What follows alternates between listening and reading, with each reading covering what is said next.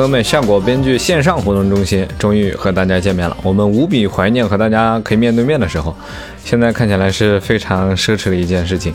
许多没有演出的演员朋友们一起来回忆了一下大家心中那些印象深刻的演出场地，那些振奋人心或者是痛苦尴尬至极的舞台时刻。希望我们可以快快的和大家见面，也希望没有被隔离的朋友们，你们要趁着春天多出去走一走，我们真的很羡慕你们。祝大家收听愉快。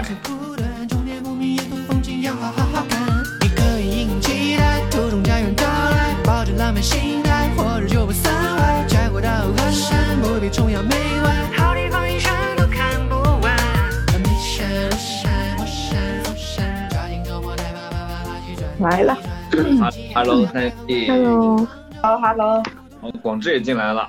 广志你好，Hello，你好，不用视频是吧？不用不用，你是你化妆了吗？没有，我还没起床。我就是说，要是要是视频我就起个床，现在要不视频我就不起床了。啊、没事，你可以就就是舒服着录。好呀好呀，躺着录了。浩哥也来了，是的，浩哥来了，还差一个韦大爷。韦大爷在遥远的长沙开心的隔离，哎来了，让本韦大爷也来了。好的，朋友们，首先欢迎各位光临咱们效果编剧线上活动中心，这是咱们第一次进行线上录制，我们先来一点掌声，怎么样？我手在被窝里呢，我先拿出来。费劲，大家最近在家里怎么样？先跟大家聊一聊近况，好不好？就是浦西隔离第二天，然后自己做饭。昨天煮了两袋饺子，现今天现在还有冰箱里还有十袋饺子，等会儿去煮一袋。你做咸汤了吗？今天 光吃饺子。我买了咸汤的材料了，但是现在懒得做。酷。大爷呢？你大爷你那边怎么样？大爷，你可以把麦打开。我呢是今大家可能听到了，我的宝宝就在旁边。我今天是解除隔离的第二天，哦，哦，你已经可以自由活动了是吗？啊对对，可以。我在长沙嘛，我在长沙现在是可以自由活动了。然后我老婆孩子前段时间是集中隔离嘛，然后现在也接回到家里了。哦，那你那边还演出吗？没有演出，演出早都都停掉了啊！这个三月份都停掉了，四月份现在也恢复不了，不是现在每天就是在家带孩子这样的一个状态。停掉了呀，那也十九号回来的，回的时候当时当天是有演出的，我跟小佳啊，然后我是在高铁上接到的通知，当天晚上的演出取消，但是我已经在去往长沙的高铁上了。出了高铁站回家，发现我家的门上贴了封条，我老婆孩子已经在居家隔离了，我进不去，所以我就去了另外的地方。哦，就有家不能回，哎一，过家门而不入，伟大爷。哎呀，哎呦，真是可以这么那个封条长什么样呀？就是两个纸条。就是那种粉红粉红色的纸，哦，三三 D 老师呢？三 D 老师，你那边怎么样？我其实跟广志差不多，我也是昨天开始被也是。饺子。对我家里全是速冻食品，有一些蔬菜，但是就是配着饺子煮一哥，。你是啥馅儿的饺子？我昨天吃的香菇的，但是那个香菇不好吃，我还没吃呢，我也不知道。就是不要买香菇的了，大家不不太好吃。我还买了一些这种蒸的包子什么的，你也可以买这种。哦，那也挺好吃的。开始返乡带货。行，那咱们最后一位嘉宾是可能大家不太熟悉，就是啊，其实应该也熟悉了。我们掌声欢迎贾浩。我要，掌声掌声！我的手又拿出来一遍。我我我也是被封的第二天，我也在浦西，然后我家里物资比较丰富，嗯，我自己做做菜啊，有香肠，然后做做焖饭，嗯然后还可以啊，没有买饺子有，香肠就叫丰富了，咱几个也太穷了。没有贾浩浩哥那个哥家的香肠特别的好吃，因为那是他们家自己做的，他妈妈自己做的香肠寄过来的，我吃过，哦非常好吃哦。除了那个香肠，还有什么辣猪脚那种那种腊肉，嗯我，配菜非常好吃。别这么说，他们没吃过，他们好多。我这么说的话，就是就提前我们就去吃了记一箱。那今天为什么要邀请几位朋友来呢？其实我们今天有一个聊天的主题，就是，嗯、我们在这一个月没有演出的日子里，大家都无比怀念咱们可以演出的地方，那就是咱们的演出场地。那今天呢，这几位朋友都非常的具有代表性啊。首先，大家应该都已经听过大家聊自己的近况了，但是还是要跟大家概述一下他们的 title。呃，第一位呢是咱们上海本地的啊，之前非常厉害的一个跑场王何广智。广智，你跟大家说一说，你一天最多演过几场演出？我是曾经的跑场王了，因为我那个时候还在线下演出的时候，最多大概一天演过六场商演，是我那个年代的巅峰。但是据说他们现在每个人轻轻松松就可以跑到九十场的样子吧，好像是这样。我这这个记录早就被打破了，但是在二零年还是一九年，我就能演六场大概。OK，确实很厉害。那个时候因为开放麦没有像现在这种井喷式的爆发，所以能够跑六场，几乎就是把上海所有的场地都跑了一圈了。对，基本上是这样嗯。，你是六场商演吗？商演六场商演，哇，就是哪一年？一九年就是托二刚播完的时候。啊，好，那同样呢，我们也邀请到了曾经在北京非常厉害的一位跑场王，我们掌声欢迎啊！已经欢迎过来讲了，贾浩，你一天最多演过多少场？我们商演没这么多呀，商演就开放麦最多一天晚上讲过四场五场，但太累了，太累了，关键还没钱挣。广智他有钱挣，有我那会儿对我那会儿不觉得累，我那每每演一场就有钱，每演一场就四百块钱。对，呃要跟大家科普一下，为什么开放麦会比较难跑？因为正常来说，开放麦开始的时间是七点钟往后嘛，正常来说都是七点钟往后，演出可能可以从下午就开始演，一点钟就可以开始演，所以说跑这么多场开放麦也是一件很难的事情。电动车电着充满。对，就是你要是跑开放麦，至少得有一辆得力的工具，对不对？我那会儿没有电动车，我记得我那会儿商演是下午四点开始演，演到晚上十点嘛。他有一个下午四点场，然后我演一个，我演个开场可能，然后去一个七点半场，再演一个开场，然后再回到另外一个七点半场的那个演个那个啥压轴，然后再回来演一个十点场的开场，再回去演一个十点场的就是压轴。哦，我还哦要演两个四点场，反正就是演演在另外一个场地演一个开场，然后在下一个场地演压轴，这样完全完全赶得上。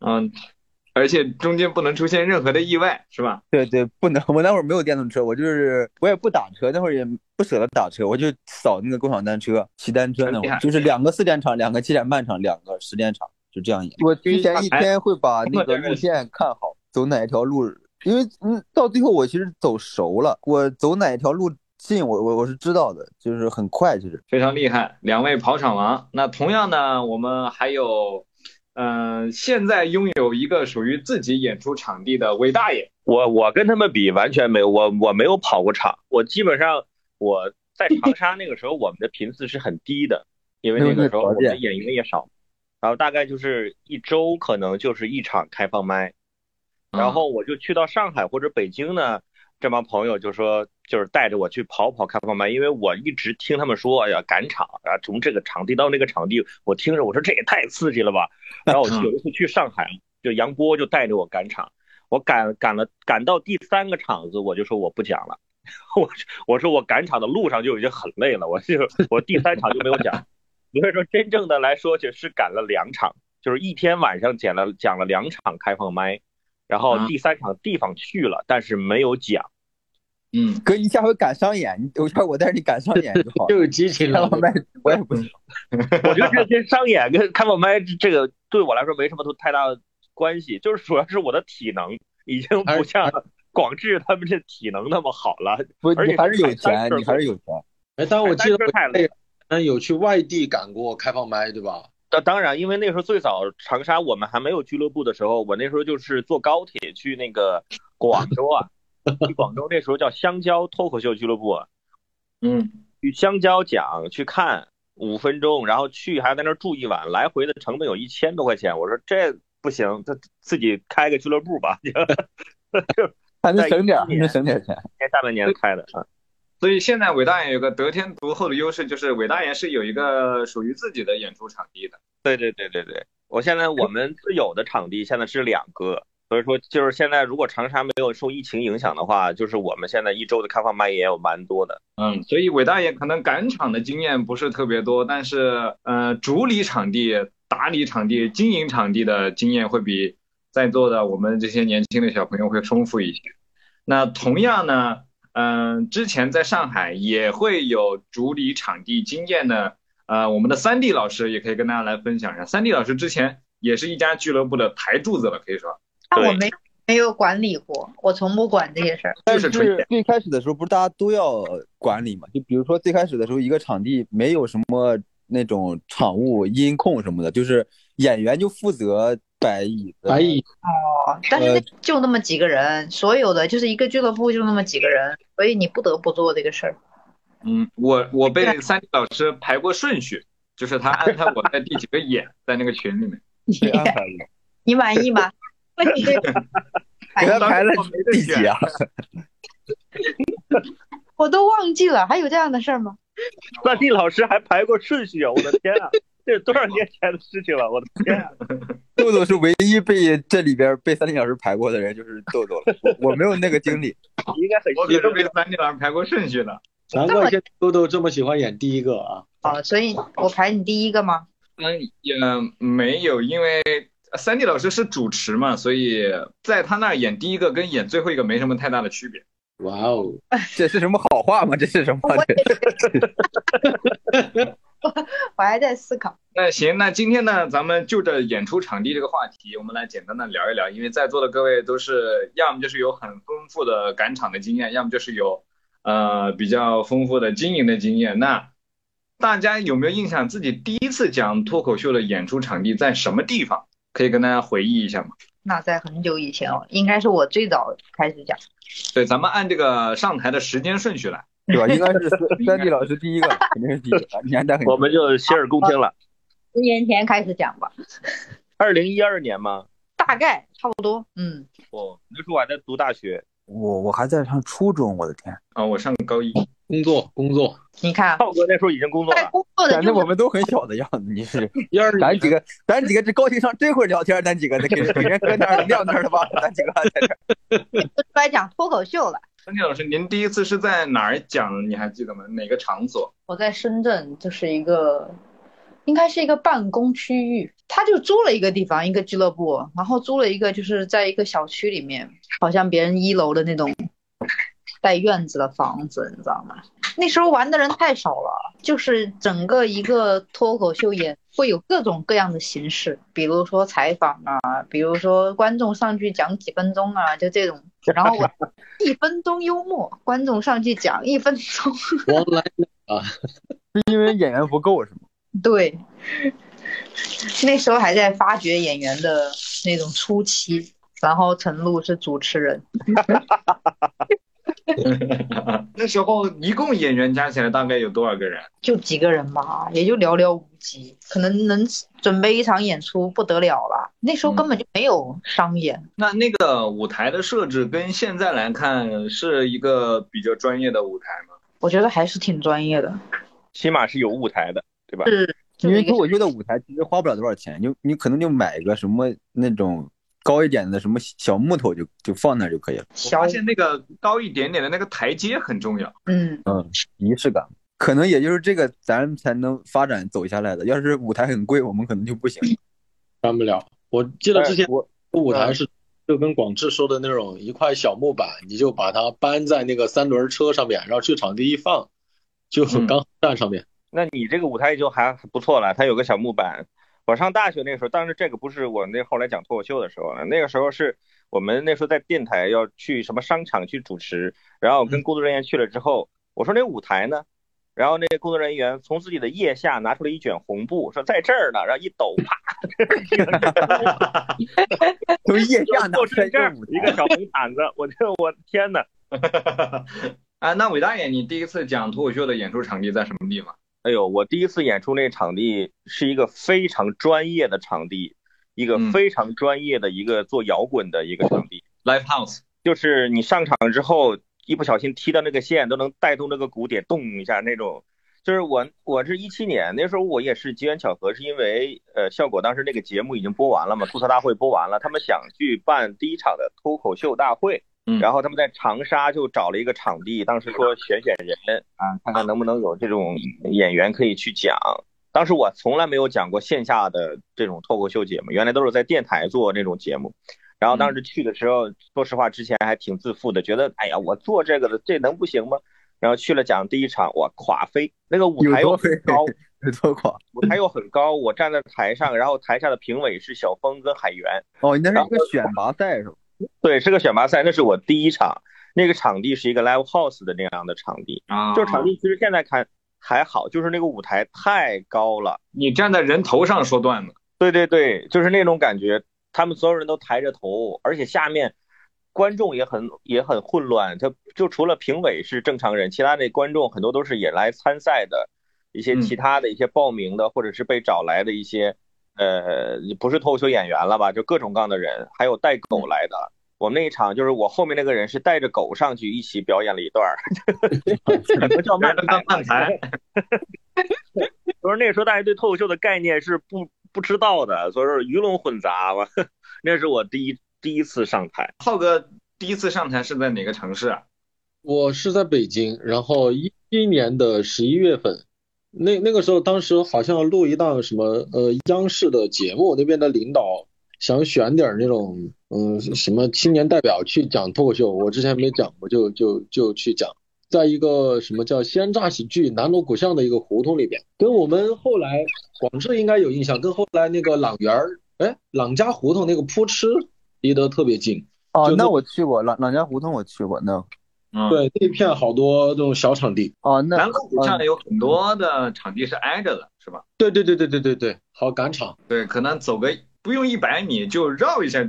对有有有很多那种那，个豆豆也也去过。咱们在北京待过的朋友应该感觉开放麦是另外一种不太一样的东西，因为首先规模都不太大，然后大家都挨得很近。对，在这边讲了一个三可能五十人的场地，下一个就是只有两个人，对对对，对对，真的有那种感觉。感觉北京的场地好多就是那种胡同里边的咖啡厅，对吧？你去演，他就把那些桌子稍微摆一摆，有的甚至都不摆，反正你就你上台，观众就看你。但我觉得三三 D 老师说的那个很对，就是他北京的场地区别很大，有时候你上一场有来了五十个观众，然后氛围巨好，你演的巨炸，你觉得脱口秀成了，我就是脱口秀明星，然后下一场只有俩观众，没有人搭理你，就是那种觉得。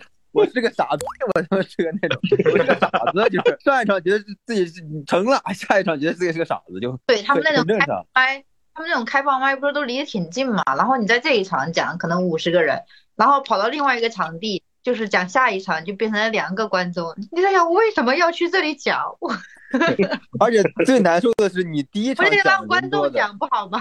然后第二场讲的人少了，你回家之后就很难受，因为没有第三场给你给你那个治愈你一下了。你如果第一场讲两个人的，第二场讲五十个人的，你回家就很开心。这个这个顺序很重要。对，没错。如果你第一场讲了那两个人，第二场讲五十个人的，你可以开心一晚上。如果你第一场讲五十个人，第二场讲两个人，你只能开心那几分钟。难受一晚上，就想找个机会复仇，就就没有那个地方了。就就在想那两个人的为什么要去讲呢？就把这个观众赶走不就好了吗？三 D 老师也太残忍了吧！你你都不让大家加入那五十个人呢，直接赶走不是人人家来了就不能赶人家走，主要是。主要是那两个人也不说走，他要是走了，我们就可以取消了嘛。但是人家也不说走，你也没办法。那两个人也是真没出息，就是哎，但但我真的讲过有那种两个观众的，然后整场演出都很开心的，就演员也开心，那俩观众也特别开心。大家成为了好朋友。对，那俩观众开心，可能不是因为你们讲的段子，可能是觉得这个场景真的很好笑，就一直在笑。我讲过三个人的，三个观众的，三个女孩子，她们还是同事，然后在我们在长沙的一个那个饭店的包厢里面的开放麦是三个人，三个女生坐的第一排，然后我们就开始讲。我们讲到一半的时候，中间那个女生就真的就拿出电脑开始加班，就在我眼皮底下，就在那加班。我摆了一个笔记本电脑，但是你还是要讲。他也他也挺不容易，也不一下子不知道该心疼谁了，这两个人。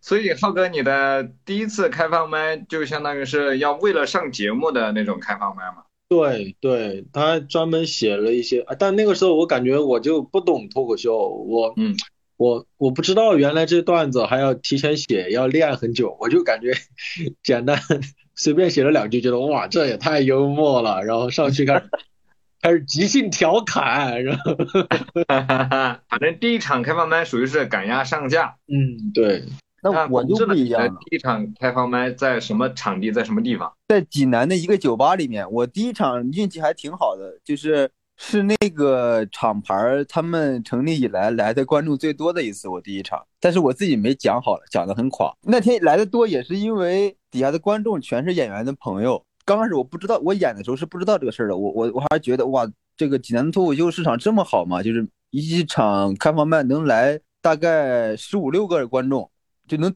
底下快坐满了那种感觉，而且他那个酒吧还挺像演出的场地的，因为之前有那个歌手在那边唱歌吧，就是他是有一个小的舞台的，就很专业。我演完之后发现走的时候，那些个演员在不停的跟观众打招呼，就是我当时还想，我靠，这个演员现在这么有礼貌吗？脱口演员必须要这样。然后后来才知道是观众，我是就是是朋友，是朋友。我是第二场才知道是朋友的，因为我之前不是写过一个段子嘛，说那个演出演不了了，因为观众没有档期，这是一个真事儿。因为第二场的时候观众没来，我他就问他，就是我又问那个主主办方为什么，他说他朋友去吃火锅了，就来不了，然后就第二场没有观众，应该学伟大爷去他们包房给他们讲啊。就是说观众没来，反正有有的观众去看电影了，有的观众去吃火锅了，然后我们第二场就没人，就那那时候全取决于观众，就是因为人家朋友就顶多支持你一天嘛，你不可能天天人家上你跑你这上班来了，那也肯定不行。那大家印象当中，从出道以来，你们最常去的开放麦场地是在什么地方？为什么？山羊，嗯，山羊吧，我觉得也是山羊。广志和三弟都是都是山羊，是吧？这两年吧，以前的就是乱七八糟的，哪都有。对我我我跟毕哥感受是一样的，以前太复杂了，就而且经常就是一个场地演几天，演着演着没了，然后换一个地方打一枪，再换一个地方。山羊是比较能坚持下来的，正规的正规的地场地，就是每天保证都有那种。我不一样，因为我平常在上海待的比较少，之前我是去年才到上海，之前就是在长沙讲。我们长沙讲也是场地，因为我们自己做开放麦嘛，就是场地，呃，也是老换，一年换六七个场地，但是只有一个场地是我们大概讲了得有一年半的时间，就是长沙有个叫文和友的一个餐饮，我们就是在他们的一个包厢里面去讲，就在讲了得有一年半的时间，然后。这个就是你在餐饮店讲脱口秀呢，这个东西就是很麻烦的一点是，观众心情都非常的浮躁啊，因为你外面有那种餐饮的那大喇叭就是喊嘛，我们在里面在讲脱口秀的时候，外面的喇叭就服务员就在那喊说啊，猪肉拌饭售罄，猪肉拌饭售罄啊，猪肉拌饭三楼没有了，没有了。然后里面的观众坐着，本来他们是排号要准准备去吃饭的，手里拿着排号的单，就说进来先听会儿我们的开放麦，突然心情就沮丧啊，我说猪肉拌饭没有了。怎么办呀？你就感觉他明显在那坐立不安了，就完全就听不进去你讲任何东西了。所以就是在我们就是在餐饮店的包厢里面讲脱口秀，就是我们大概讲了得有呃一年半的时间，就这个感觉真的是印象非常的深刻。从那之后再也没有这种这种那种感觉了。而且我们进去之后要先帮人家服务员把里面的桌子搬了，把里面的客人赶走，说一会儿七点半这里有一个小活动啊，把桌子帮他们搬出去，然后我们自己搬音响进来，挂牌子、拉帘子。摆椅子，然后开始，就这样一年半。这就是那个那个姐姐在那里原地办公的那个包厢是吧？哎，对对对对，就是那个里。我也演过人家在底下吃饭的，而且吃饭是那种他一一张桌子肯定有人坐在你对面嘛，有人背着你坐，有人坐在你就是有人跟你对着点儿。所以我那个时候演的时候，有一半的观众是背对着舞台的，因为他们在要吃饭，他们不可能坐在一排吃饭。他们吃饭肯定是四周坐，然后有一半观众背对着我。我的天！浩哥呢？浩哥，你最常演的一个场景？北京有的场地可能你们会有印象吧，因为我之前一般在北京演开放麦，有个叫蜗牛的家，嗯啊，蜗牛的家，还有个叫琥珀精酿，然后前手倒闭了，垮了。嗯还有一个叫摄影笔，然后这三个我我印象比较深一些。嗯琥珀精酿垮了吗？现在倒闭了吗？就呃没有那个酒吧倒闭了是吗？就是那个地方不办那个什么了，不办开放麦了，是吧？呃，他好像不仅是不办开放麦了，我听说好像是就就就没开了。呃，北京的那些脱口秀演员讲垮了好几个那个酒吧那种场地。哎，我们在上海也也干垮了很多呢。这个这都都是一样。北京人太厉害了。哎，我我好像第一场看三 D 老师的演出，好像就是在蜗牛的家。嗯，早，因为我很早我知道他，但是那一次不知道他是来北京玩儿还是演出还是干嘛，然后他就开放麦爆了，他就上台，我就在下面听得可开心。嗯是不是讲垮了？好的，是好的，是好的。当时因为一直知道但我在我印象里，我在北京的开放麦就没有讲好过。你听贾浩说了吗？他说他听完之后很开心，觉得自己很好啊，他都讲成这样，我很开心。都喜欢山地老师的好不好？但蜗牛的家给我的印象就是，它是北京所有开放麦里面音响效果最好的。呃，对，因为他们会有一些民谣歌手啊什么去唱歌，但那个地方真的有点太局促了。北京的开放麦就是以小著称，这北京的开放麦是有那种烟火味儿的那种，对所有的就是开放麦都是那种感觉。嗯，我在北北北京的酒吧跑过一些开放麦，有一些开放麦，因为它它在一些书店里或者离旁边的咖啡厅很近，然后他会要求你，你可以拿着麦克风，但是你的麦克风不能打开，但是 并不影响效果。那想问一问各位朋友，你们最就迄今为止的演到现在为止，最让你们害怕的一个演出场地是哪个演出场地？为什么？肯定是年会之类的嘛。你说开放麦吗？还是所有演？对，你是所有说我们所有的演出经历，还是说对所有的演出经历，你们可以这样，就是所有的演出经历里面挑一个，然后最让你们就是闻风丧胆不敢去的开放麦场地，可以说一个。这这这其实是两个问题了，因为因为对对那个恐怖的演出有很多种，有很多种，堂会什么那种可多了去了，花样多。堂会最可怕的，我我演过最恐怖的一一场演出是一个堂会了，在一个商场里面，而且那个商场是一个它的层高特别高的那种，就是它从一楼到五楼中间是通的那种，层高可能有个几十米那种。就是商场的那些个顾客，他们逛街累了可以逛累了可以坐下去听一段，也不是说提前码好的人，然后我就演着我懂了，相当于演的是流水席是吧？就你流水席，对。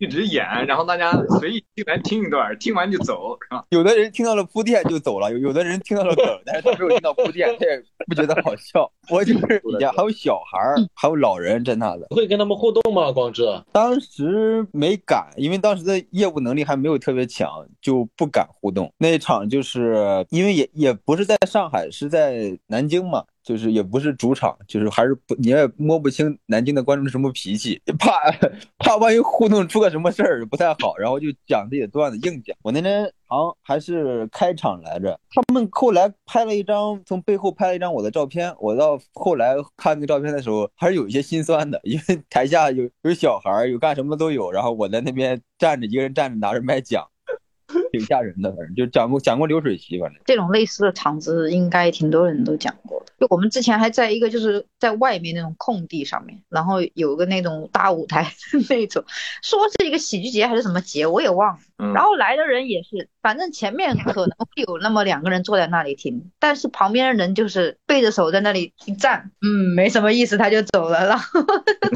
哦，空地是很难讲。这也没见你往下面扔牙刷、牙膏什么之类的。没有 你，就跟那种在街上唱歌的是一样的，反正他爱听不听就是。但你讲脱口秀就很难。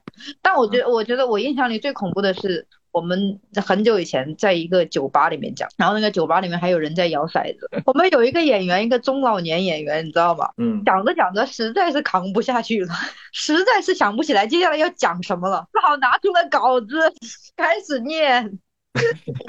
我觉得就是中年人可能他的自尊心比我们要强一些了，拿稿子可能掩盖一下吧。我们跟歌手的区别就是，他唱歌可以没有观众，甚至对啊只有一个观众，或者说观众在台下不搭理他也不尴尬。是啊，他可以很脱忘我口秀就不行自，我陶醉，但是你脱口秀你没办法，你自我陶醉 不行啊！我讲这个笑话，我不能一个人在那边笑吧？这种演员也有了，但是很少。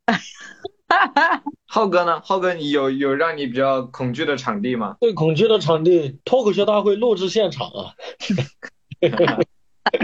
我最恐惧的场地也是一个堂会，就是有一次一个舞蹈学校他校庆，然后请我去在他们的舞蹈汇演中间演一段脱口秀，但是就很奇怪，当时有些北京的领导，还有一些那个学校的学生家长，全是他们坐在下面，就年轻人都在准备自己的跳舞，然后我上一个节目是一个一百多人的拉丁，他们在那个舞池里边跳完之后，我就走到那个舞池的正中央，然后观众是四面环绕你的，你在那个舞池正中央，就是离他们也很远，你还要转着讲，哎呦哎呦，浩哥，你竟然演过四面台！哇，哎国外不是有专有演员开专场是四面台吗？那个谁的专场是四有那个四面哦台，，J K 是四面台，好像是。你说了一下那个国内很少有人演过四面台啊。四面台很我没演过，我没演过。真牛逼啊！那我演到一半，我后来写了段子，我演到一半，我真的就在想，这个钱会结给我吧？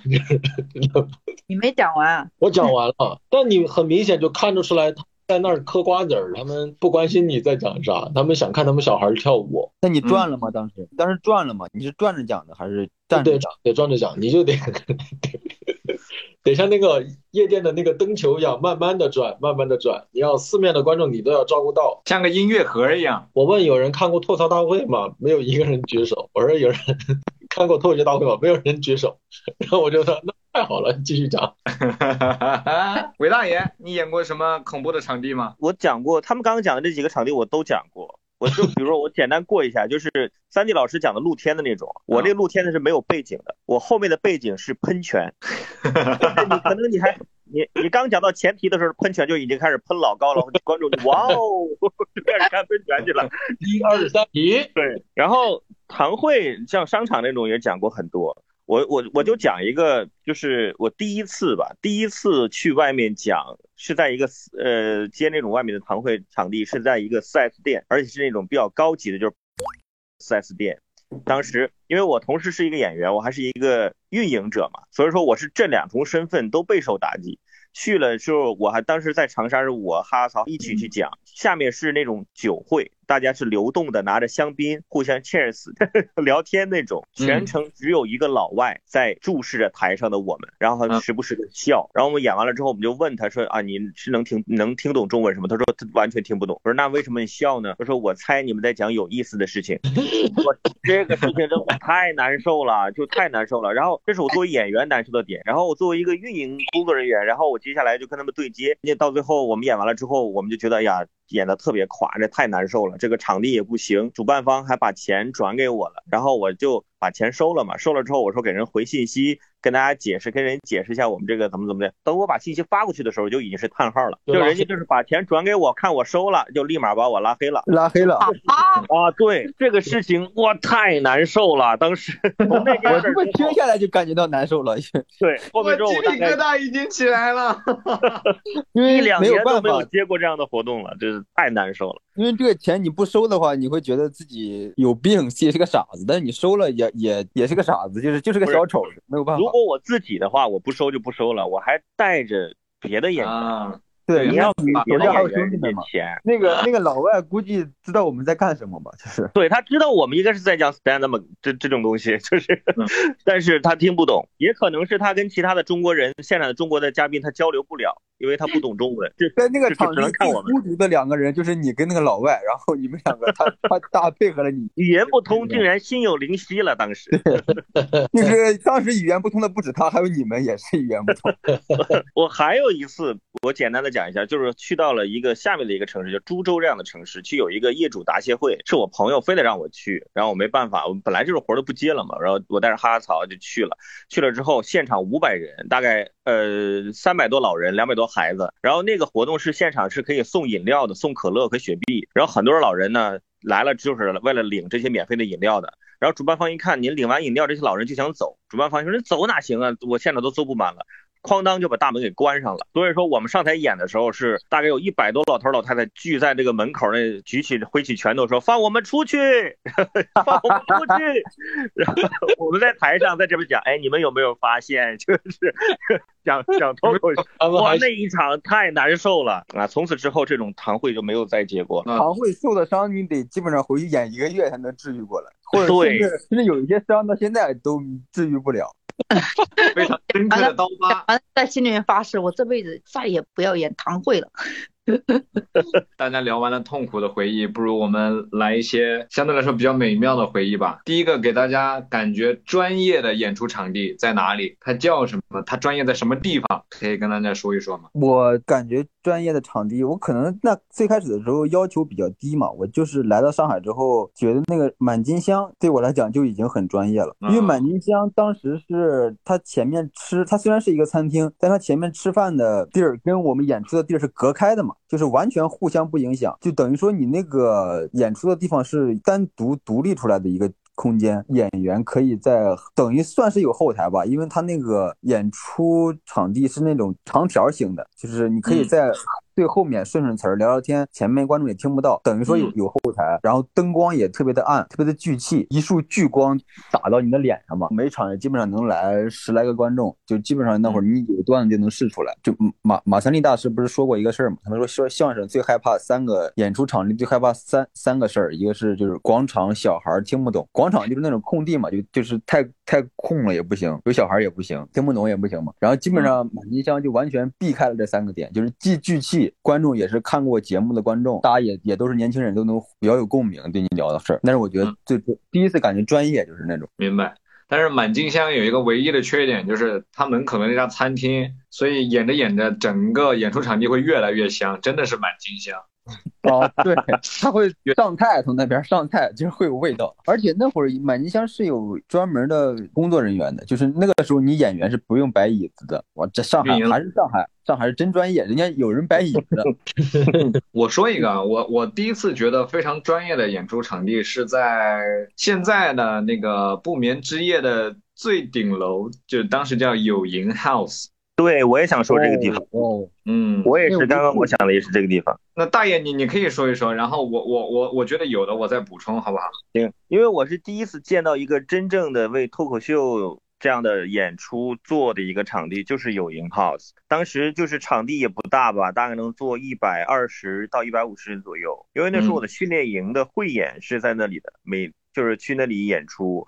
舞台包括座椅摆放的位置啊，都是那种就是跟演员心中所期待的是一模一样的，而且音响也非常好，因为那是公司就是效果做的第一个的那种自有的这种演出场地。嗯，哇，当时在那里觉得真好，能在那里演一场真的太棒了。但是好像时间大概就一就用了一年吧，也就没有了。那个场地也是我第一次见到贾浩哥的场地，因为我们也是在训练训练营里认识的，我们是同一组的队员。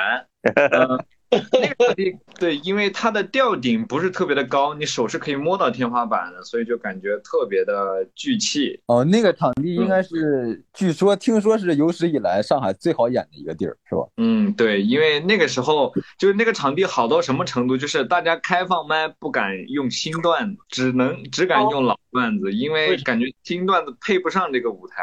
哦，那我没去演过那个地儿，就比较遗憾的一个事儿。我就是那个看过，但是没讲过。那是徐家汇呢？不是，在静安。北京在海底捞对面，三金老师。好吧，嗯，由于我的脑子太多场地了，我无法。对你演的太多了，你应该回想不起来了。我我当时演的第一个，我个人感觉比较专业的场地是那个北京的幽默小区，嗯，那个哦，久闻大名，但没有去过。早说图吗？哎，我我觉得北京第一个让我觉得专业的地方也是哪里。对吧？就是我第一次去，真的，我那个时候才讲也没有很久，就把我震撼到了。我就觉得氛围也太好了，它背后是那个书架，然后观众是三面的，然后对，感觉很很基本一个梗，观众就笑的开心啊，就是愿意笑，他就是观众离你太近了，对吧？有一些观众直接坐在你的屁股后面，你知道吗？他就是一个圆形。我递上去的时候，我说你们有些观众也看不到我前面，我让你们看看我前面吧。这个得给他们转了个身。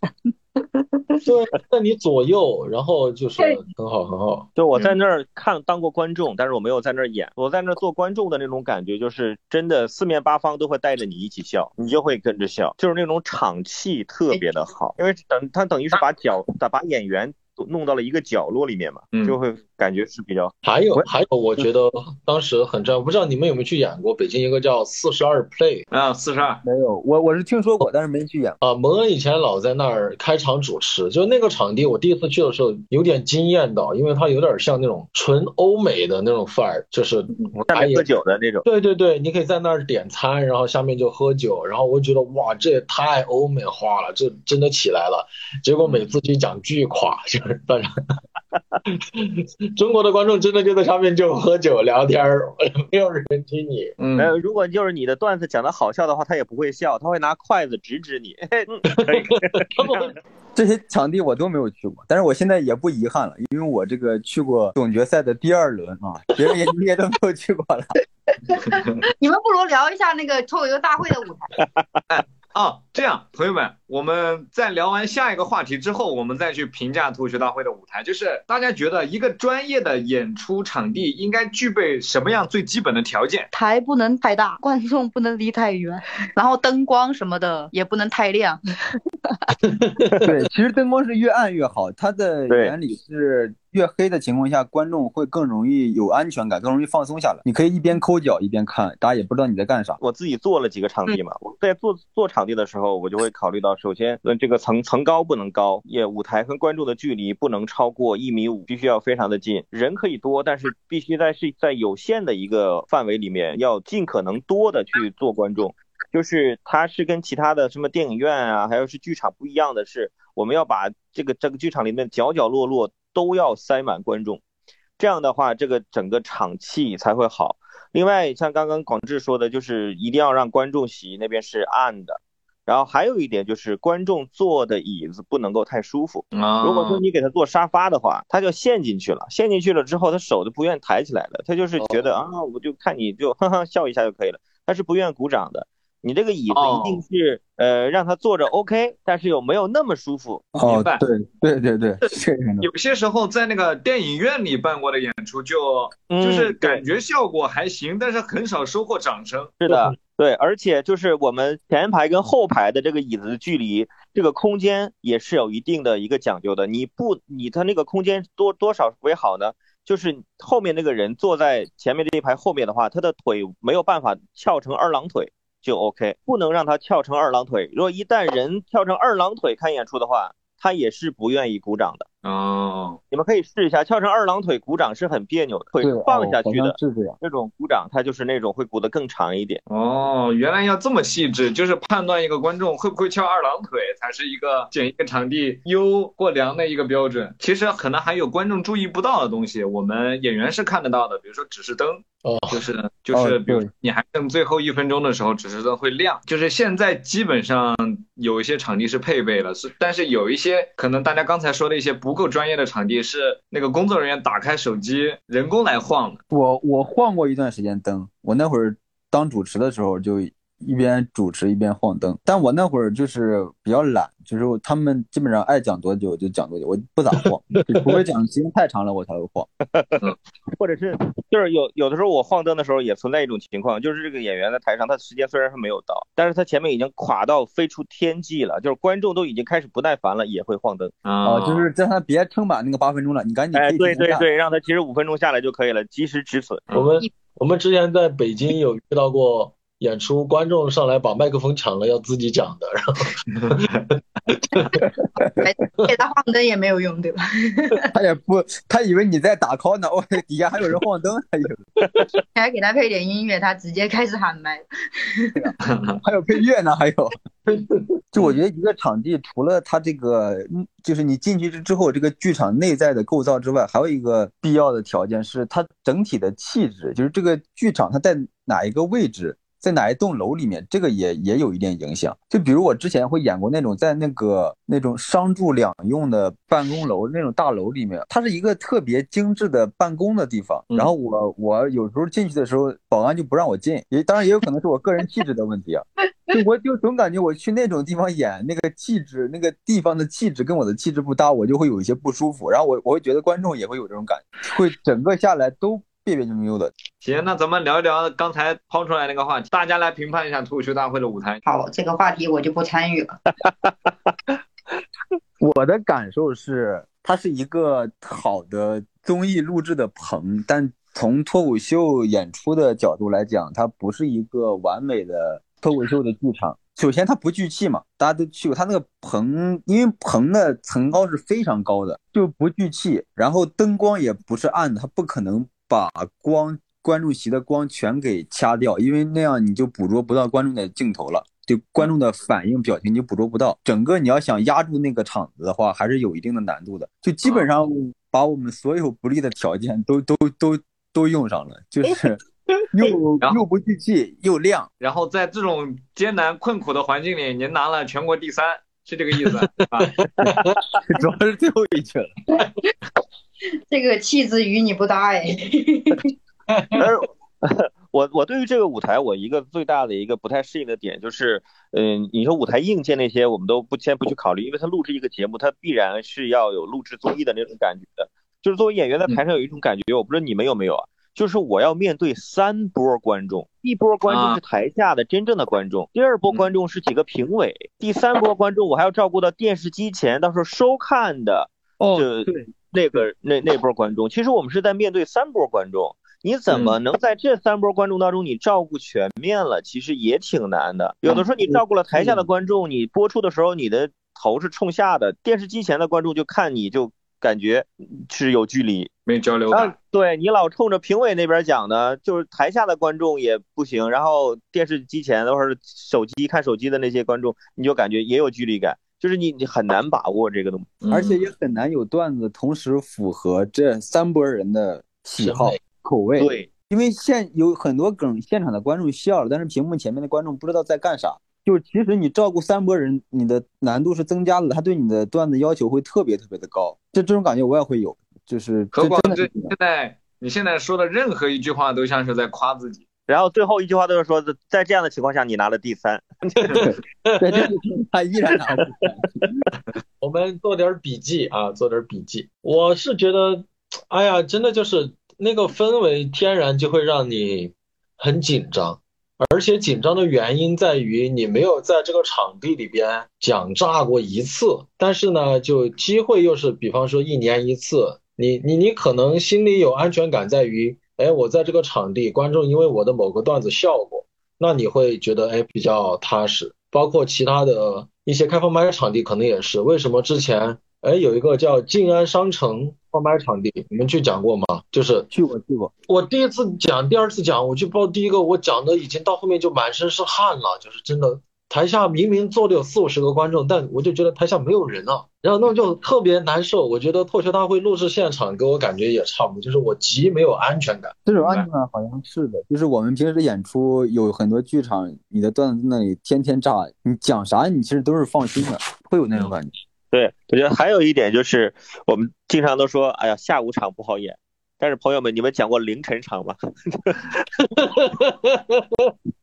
我连续两届都是在凌晨的时候上台去讲，就那种感觉，就我后背又很疼，就是那种，就是整个人身体状态极为不好，但是你还要在台上就表现的非常放松的那种感觉。我们就是在旁边坐了一天啊，嗯，生生坐了一天。但是大爷凌晨场也没有那么难，说实话。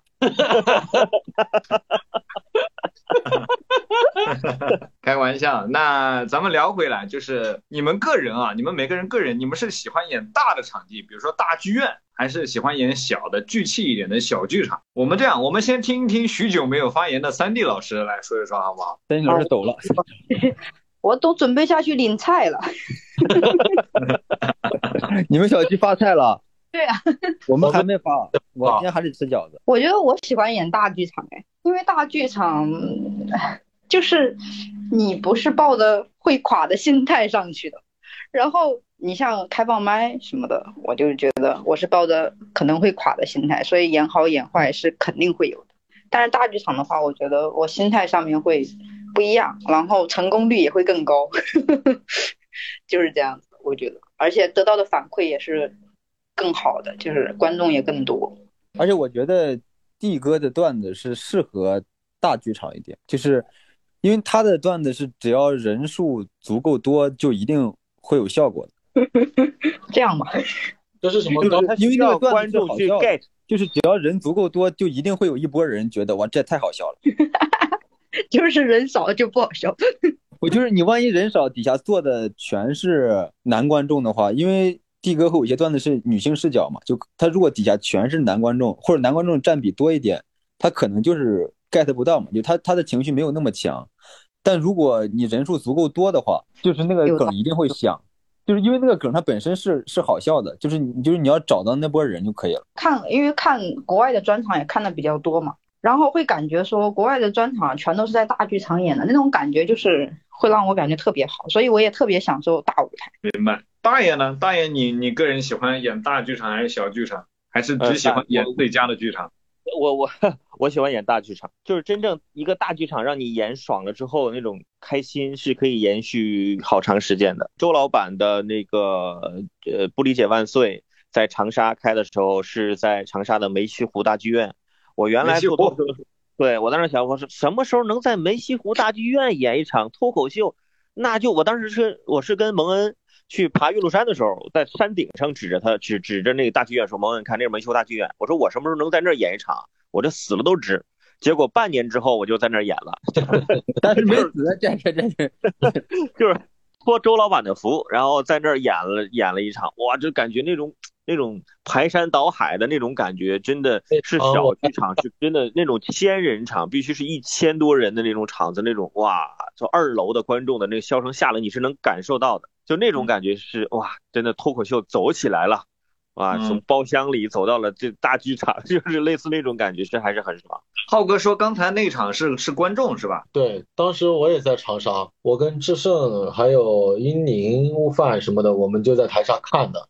韦大爷主持真的特别炸那一场，但是羡慕嘛。太羡慕 他这方面。因为因为我在演那场之前，我都很紧张，因为我之前演了那么多场，我从来没有说紧张过，但是演那一次之前真的是紧张，因为我从来没有演过这么大的场，而且专场主持压力也很大，怕给人家弄不好，所以说那一场之前应该也是心里会有做了很多的心理建设和准备。我也是比较喜欢演大剧场了，因为大剧场现在给的多一点，挣钱挣得快一点。大剧场给钱也给的，我我我的我有时候是分状态，我可能就是有那么一段时间就是想演小剧场，就因为有一些段子你会觉得就是想先在小剧场里面几个人聊一聊，就可能因为有一些话题吧不太适合在太多人面前讲的时候，我就会喜欢就是找一些小剧场，因为小剧场有时候更像是观众更像是朋友嘛，就坐在下面听你聊一聊，就你甚至可以没有梗，大家的要求没有那么高，就是你只要跟他们聊一聊心里话就就就 OK 的那种场地，我有时候会比较喜欢演那种。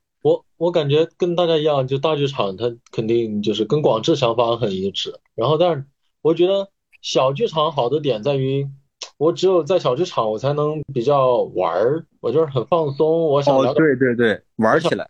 对，我想现挂点啥，我想聊的一些有的没的，能这样玩儿一下。但大剧场的话，你就整个人觉得我得认认真真的呃做一场演出，不太一样，感觉还是。我们看到很多成名的演员，他会回到自己最初练习的开放麦场地来录制自己的专场。如果有机会，你们会这么做吗？为什么？毕哥有专场，我们现在都没有专场，好像可以 对，感觉突然间好像没有什么发言权。拖到了大家我最。我最初的那个演出场地没有了呀。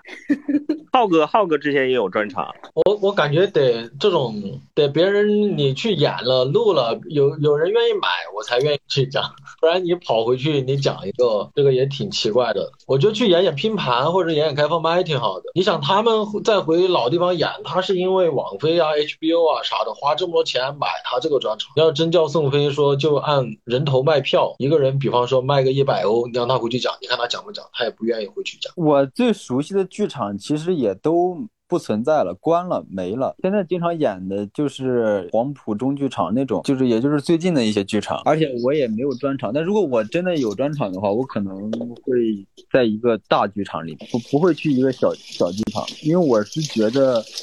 如果我的段子配拿到大剧场中，那么它就不应该是一个专场，你就叫没有专场。就是如果你说你有一天你有一个专场了，他那他的他的段子一定是能够配得上大剧场，我可能会想去大剧场。嗯，我如果有一天可以做一个录一个专场的话，我应该会在自己建的剧场里面去录。哦，他们那个很好。对对，就是就是那种感觉，就是这个场地从开始毛坯到后面的装修，每一天我都在，就是从它成型，然后现在演出效果也 OK，然后我就会在自己的剧场去去去录，应该可能会更更好一点。因为之前讲的那最开始讲的那些场地都是些呃只能坐一十几个人的开放麦的那那种场地，那个做专场的不太实际。呃，我现在自己这个剧场有四百人，我觉得大小也还合适，然后演出呢也还好演，然后又是自己做的，我就觉得在这样的地方做录自己的专场是比较有意义的，对，因为去别的地方人家也不让录，就自己的哎对段 而且还要交钱，我这就不用交钱。我们面临的问题是，人家谁让咱录呀？谁让 谁让我录，我就去谁那录。你录了，你给谁看啊？这是。没人。我们公司不是录过吗？不是没赚着钱吗？你就别走这条路。开始接公司的伤疤了。哎，有人看，有人看。我前段时间还翻出来看了一下博洋和海源。你自己看，自己公司自己看。打个小广告，笑场是我们公司做的全国首档脱口秀专场演出节目，感兴趣的朋友可以找来看一看啊。别的不说，张博洋足足讲了十五分钟。如果你们有机会可以运营一个自己的场地，你们希望它会是什么样子的？就是你们先回答吧，然后我最后负责给你们泼泼冷水，好吧？好呀，那那我先说了，我先说，我可能说说的比较快。我之前想过这个问题，可能我如果有一天想做一个，不，这个让公司听见不好吧？这个我突然想起来，感觉我们几个人要独立了，这是。要这几个人要造反，咱咱在这聊造反。我这个现在没有这个想法了啊！我大概在三十年前 刚也刚刚刚开始进入这个行业的时候有这个想法，我就是想要一个那种可能不用特别大，能坐个四五十个人，然后一定要有一个给演员的独立的空间，后台吧那种，就是演员去了之后可以在那里先聊一会儿天，聊聊段子，然后。观众进场之后，专业的剧场所必备的条件肯定都都要有嘛，什么灯光这那的，不要有其他的人来打扰，不要是餐厅、酒吧那种，它就是一个独立的剧场，然后就是可能在一一个上海也不用特别繁华的地方，但也不要太郊区，就大概偏偏中间的一个位置就好，然后不要是那种特别高端的那种办公楼，就看上去普通一点就可以，整个跟我的气质比较搭就可以，当然大家都不用有压力，这种坐地铁也可以到，就周围有地铁站那种，就我我觉得就挺好的。浩哥，你有想过吗？我之前还真想过，就是我我我我也是有我很年轻的时候有一次做梦梦到过，就是自己经营一个场地，其实就跟那个幽默小区那个场地很接近了，就我心目中，它唯独就缺一个像广志说的那种，就演员的休息区和交流区，因为它一进门那个地方是有一个酒吧吧台。然后呢，再往里走，那个场地周边都放了有书架，方式一些大家可以在那儿喝咖啡、看会儿书、聊会儿天。晚上就把那个桌子一摆，然后门一关，里边就是一个封闭的小剧场。我就觉得哇，就就很酷，而且感觉平常也能，是不是伟大爷？是不是白天也能稍微 cover 一点成本回来？你卖点咖啡，卖点酒啊？对，嗯这是我的想法了，得得挣钱啊！我倒是没考虑挣钱了，你三三四十个人也很难挣钱，那个场地。给给公司表一下我的忠心，我没有野心，我不我不挣钱。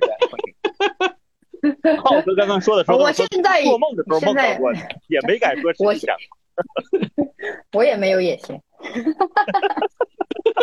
我其实很早以前也想过这个问题，我是想说，我是想说，我有钱了，如果大家脱口秀真的就是没有前景了那种，然后我自己弄一个，然后自己开心一下就好。我没有想过太多，就是类似于像三阳这样子的，又可以卖酒水，然后又有一个小场地这样的，就很爽，你知道吗？就是为让自己过过瘾，因为还是很喜欢这个东西。就明白，就是因为你如果一想要挣钱的话，嗯你，就会变成一个挣钱的机器嘛，而而且很有可能你还挣不了钱。对，就是有钱了来当个爱好而已。那现在拥有场地的大爷跟跟我们浇浇冷水呗。就是你们之前想的所有的这种美好愿望，我在做场地之前我都想过，我都想过。然后做了剧场之后，我首先说就是第一，千万不要做那种附带酒吧的剧场，因为我做了嘛，因为我在剧场外面做了一个酒吧，我们的酒吧到现在都是赔钱的状态，因为在就是在我们国家，就是看演出和爱喝酒的是两拨人，不太重合。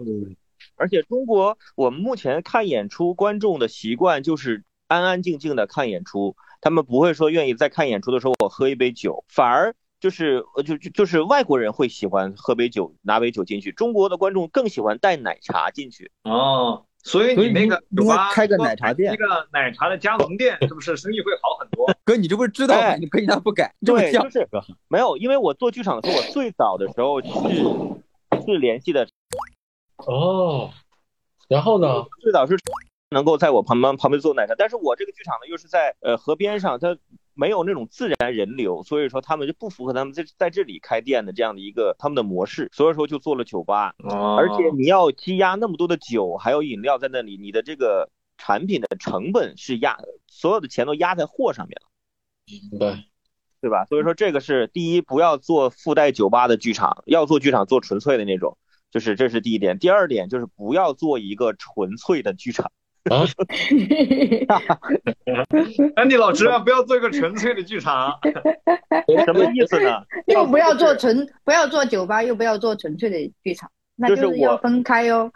我做的是一个纯粹的剧场，我做的是一个纯粹的脱口秀剧场，就会导致我这个地方除了脱口秀的演出，其他所有的演出都接不了。它不会像某些大的剧场，它能演脱口秀，也能演话剧，也能演舞台剧，哦也能演音乐剧，也能接小孩儿的这个六一晚会。它的场地的租金是可以 cover 它日常的运营的成本的。我这个地方只能演脱口秀，所以说在不能演脱口秀的时候，我这个场地就只能空着。所以说我们当时，我当时想是因为情怀嘛，我说我要做一个专业的、纯粹的脱口秀的剧场。后来发现这个这个情怀是最容易赔钱的东西，这是第二点。不要为了赚钱。那赔就钱是就是做，因为我做的这个剧场比较大，所以说它它还是比较容易容易赔钱的。如果你只做个呃四五十人的那种小场地，我觉得 OK 的，那个没有太多的成本。就是我做的这个比较大，所以说它就还是会这个成本上会有压力。然后第三就是不要既做演员又做运营，因为两个都会让你做不好。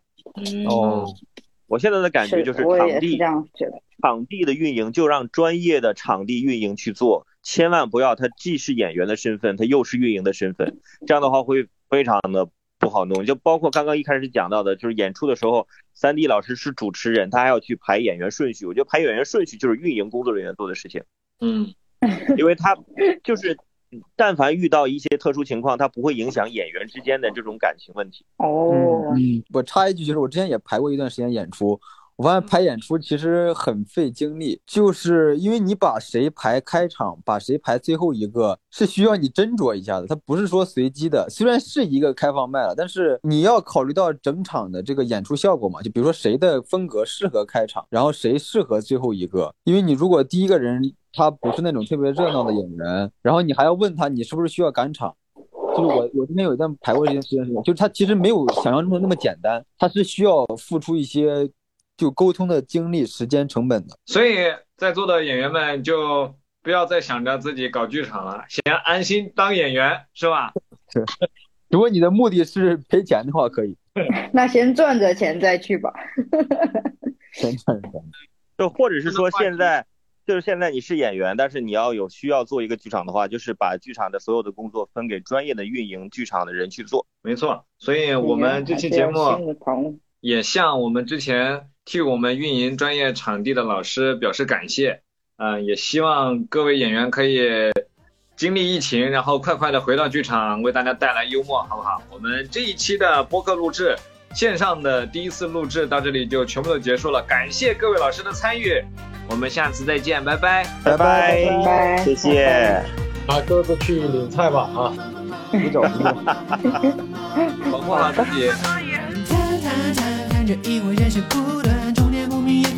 星好好看你可以期待途中到来浪漫心态活着就不算坏大好山不必崇洋媚外好地方一生都看不完山庐山山山抓紧去转一转。北京西安洛阳开封南京杭州一古都的风采。心情大好出去走走碧海蓝天吹风河山大好出去走走别窝在家当懒虫心情大好出去走走碧海蓝天吹吹风。